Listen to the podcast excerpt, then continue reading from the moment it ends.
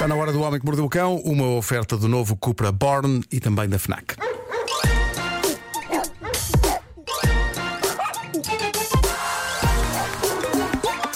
O homem que mordeu o cão.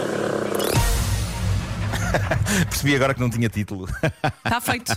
É esse. Inventa, faz, escreve agora. Ah, ah, ahm, título deste episódio: eh, Máquinas que querem conquistar a humanidade que está escaldada eh, à conta dos gatos. Pronto, está feito, estás a ver. É, é que repara, a minha primeira tentação foi escrever Poporri. Poporri de histórias, mas eh, pensei, não, eu sou melhor que isto. Eu sou melhor que isto. É isso, E portanto é isso. inventei no momento. Bom, eh, mas ninguém me tira da cabeça que as máquinas ainda se vão revoltar contra nós e vamos acabar como no filme Terminator. E aparentemente a rebelião vai começar nos assistentes virtuais. No meu caso, e até ver, tanto a Siri como o Google Assistant parecem não me querer mal. Eu uso os dois, ainda nenhum deles me parece que quis matar ou conquistar o mundo. A coisa mais agressiva que já me fizeram foi não perceberem exatamente músicas que eu quero ouvir passando outras, ou não perceberem ruas para onde quero ir, o que sem dúvida é uma forma de me levar à loucura e ao desespero. Mas eh, pronto, na- nada de, de super grave. O que aconteceu há uns dias numa casa da América, em Oakdale, no estado do Minnesota, isso foi realmente inquietante. Não envolveu a Siri ou a assistente Google, neste caso envolveu a Alexa, que é assistente dos aparelhos da Amazon. Como não há muitos aparelhos da Amazon em Portugal, não, digamos que não é a assistente mais comum por estas bandas, a Alexa, e por isso penso que Portugal está safo. Mas a Alexa, outro dia, nesta casa, passou-se. E atenção, eu estou a levar isto para a comédia, mas a verdade é que isto podia mesmo ter dado para o torto de uma maneira trágica.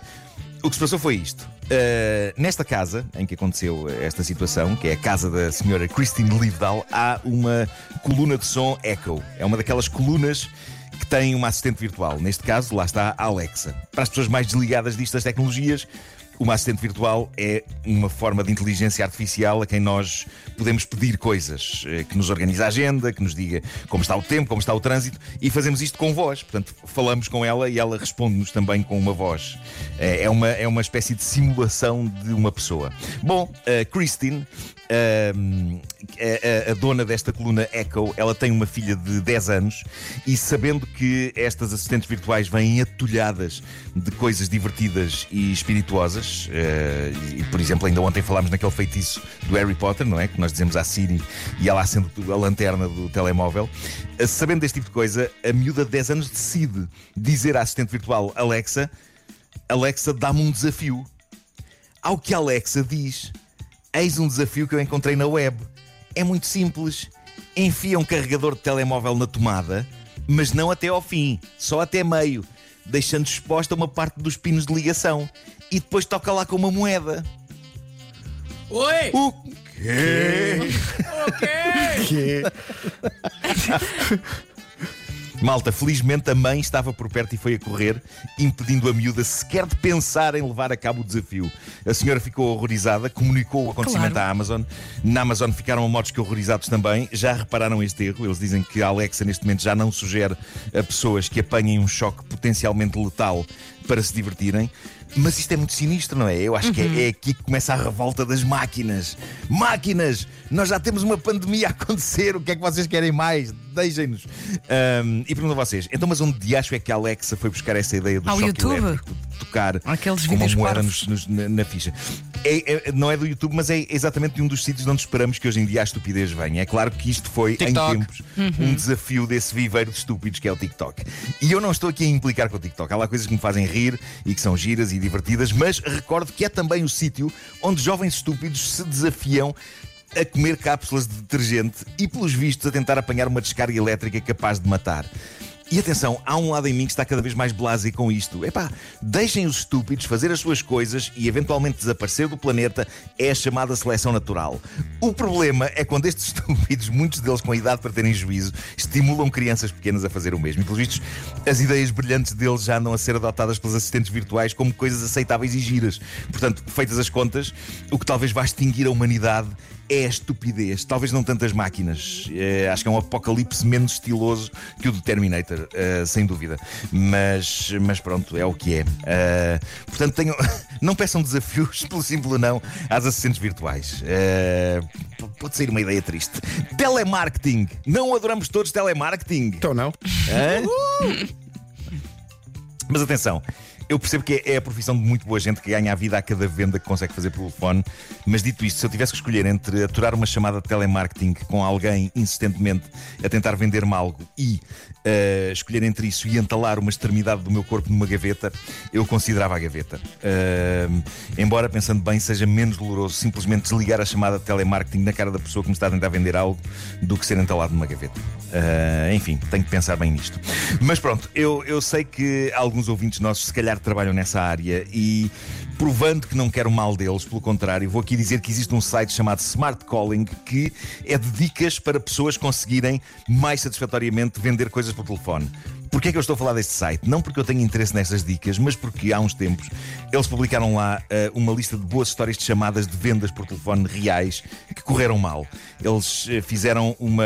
correram mal e depois correram bem, algumas. Eles fizeram uma recolha, uh, escolheram as melhores, criaram um quadro de honra e, e eu saquei algumas dessas aventuras.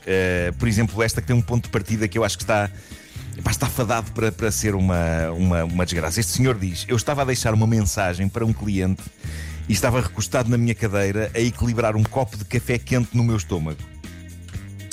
Cá está, eis um Que? ponto de partida que nunca poderia funcionar comigo. Para já, porque é impossível eu conseguir equilibrar o que quer que seja em qualquer parte do meu corpo. Isto era uma sentença de sarilho para mim. Mas pronto, este senhor estava a deixar uma mensagem para um cliente com um copo de café acabado de tirar, pousado no estômago. Para que fazer isto?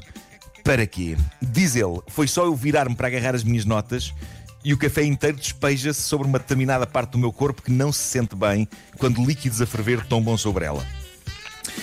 Então gritei, diz ele, sem hesitar, um dos sete piores palavrões que eu sei. gritei a plenos pulmões e esse palavrão foi direitinho para o atendedor de chamadas do cliente. Em choque, desliguei a chamada, depois liguei de novo, apanhei de novo o atendedor, deixei lá uma mensagem a explicar o que tinha acontecido, deixei as minhas mais sinceras desculpas, combalido, fui até ao escritório do meu patrão, explicar-lhe o que acontecera e dizer que ele não se admirasse se recebesse uma mensagem irada do cliente. Diz ele que o patrão teve um ataque de riso tão extremo que ele achou que uma veia ia arrebentar no senhor.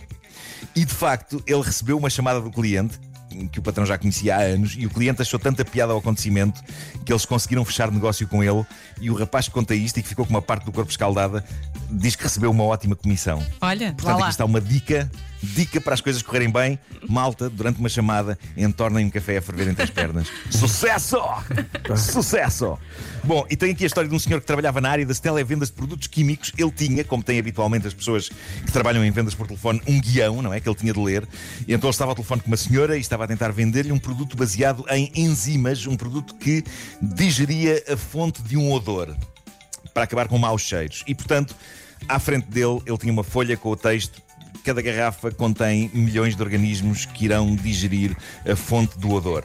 E diz ele que estava a sentir-se confiante e estava a sentir-se exuberante sobre a venda e que por isso não puxou o papel do guião, não olhou para o papel do guião, diz que arrancou logo, decidiu improvisar e diz ele, decidi improvisar pensando cuidadosamente no que ia dizer a seguir, embora não pensando naquilo que eu estava a dizer no momento. Então, basicamente, o que ele disse à senhora é: repare que cada garrafa contém milhões de orgasmos. Em vez de organismos. Ah, em vez de organismos. Ele apercebeu-se logo naquele momento que acabara de lhe sair da boca, a senhora também percebeu e creio que quis imediatamente adquirir a garrafa. Ele teve de corrigir e dizer: não, não, são organismos. É menos interessante. É menos interessante. Apesar de tudo. Isso ainda não Bom, vem e para engarrafado. terminar, para terminar, queria só dizer-vos que em Vancouver, no Canadá, boa noite, Vancouver. Eh, uma senhora está sem poder usar uma máquina misturadora de cozinha que acabou de comprar e isto foi parar ao Washington Post, ao jornal. Mas está viral. Basicamente o que aconteceu foi que assim que ela chegou a casa com aquilo, ela precisava daquilo para cozinhar. eh, os gatos dela posicionaram-se um em cima da caixa, os outros à volta, e ela diz que agora não consegue tirar a máquina da caixa porque os gatos passam-se. Não só se passam com ela e tentam arranhá-la e morder, como o que está no topo da caixa ataca os outros gatos que querem ir lá para cima. Então tem havido lutas. O gato que está no topo da caixa vai mudando, vão fazendo turnos e ao mesmo tempo vai havendo guerras para, para tomar, para tomar o topo da caixa. E, e ela diz que está a enlouquecer com isto, basicamente, porque ela está com medo e não consegue tirar a, a misturadora da, da, da- da caixa. Epá, história maravilhosa. Vou, vou publicar uma fotografia dos gatos na caixa, que é ótima. Ah, não sei, epá, se alguém passa por isto com gatos, ah, não sei o que é que eles viram nesta misturadora, mas acho isto fascinante. Valha Eu gosto de imaginar um gato com uma ponta em mola. Onde é que, onde é que achas que vais? Onde é que achas que vais? Eu só queria fazer uma sopa. O Homem que Mordeu o Cão foi uma oferta FNAC para quem gosta de morder novidades e também uma oferta do novo Cupra Born, o desportivo 100% elétrico. Eu